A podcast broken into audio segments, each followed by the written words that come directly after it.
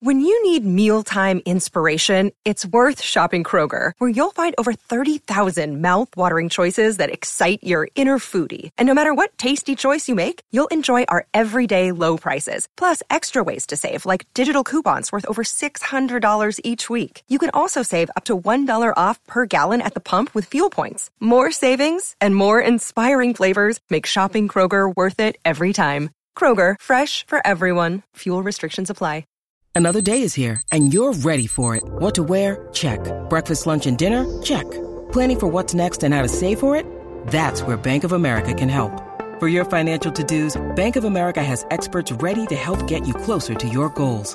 Get started at one of our local financial centers or 24-7 in our mobile banking app. Find a location near you at bankofamerica.com slash talk to us. What would you like the power to do? Mobile banking requires downloading the app and is only available for select devices. Message and data rates may apply. Bank of America and a member FDIC. Qu'est-ce qu'une sitcom? Merci d'avoir posé la question. Aujourd'hui sur Netflix sort la nouvelle saison de Brooklyn Nine-Nine, une sitcom qui a ses adeptes en France mais qui est surtout ultra populaire aux États-Unis. Et si je parle de cette série pour introduire le sujet, c'est justement parce qu'elle répond totalement à la définition de ce qu'est une sitcom. Alors pour commencer, traduisons tout simplement ce mot, ou plutôt cette contraction de deux mots, à savoir situation et comédie. Sit com, qui veut dire en français comédie de situation. Premier point donc, ne vous attendez pas à pleurer devant ce genre de programme, non, la sitcom est résolument comique. Je vous donne quelques exemples si vous ne situez pas encore. Friends, Malcolm, How I Met Your Mother, The Office, Big Bang Theory ou encore H en France.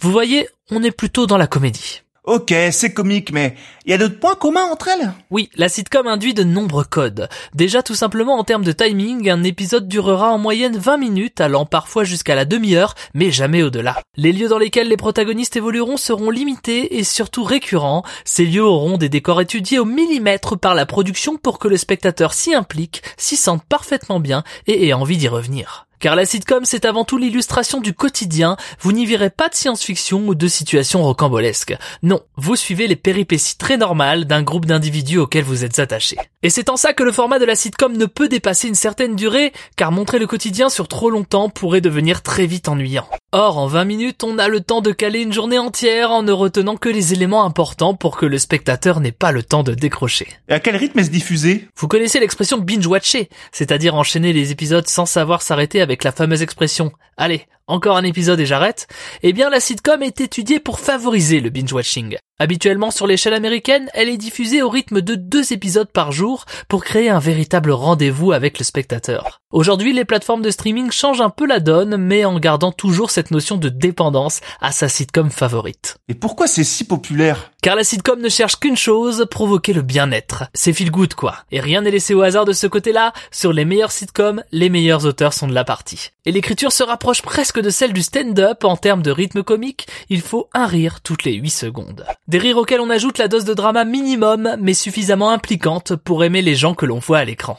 Ces gens, les personnages, sont eux aussi étudiés scientifiquement en étant très fortement caractérisés. Ils sont même très proches de la caricature pour que l'on puisse rapidement comprendre comment va réagir telle ou telle personnalité devant telle ou telle situation. Et pourquoi il y a des rires enregistrés? Car au moment du tournage, il y a très souvent un public dans des gradins face au décor pour tester en direct l'efficacité des scènes. Pour certaines sitcoms comme How I Met Your Mother, pas de public mais des projections en avant-première durant lesquelles sont également captés les rires. Une fois enregistrés, ils sont rajoutés au montage pour accentuer un peu plus l'efficacité des punchlines de nos personnages. Voilà, je peux maintenant vous souhaiter de rire au même rythme que les rires enregistrés sur la nouvelle saison de Brooklyn Nine-Nine.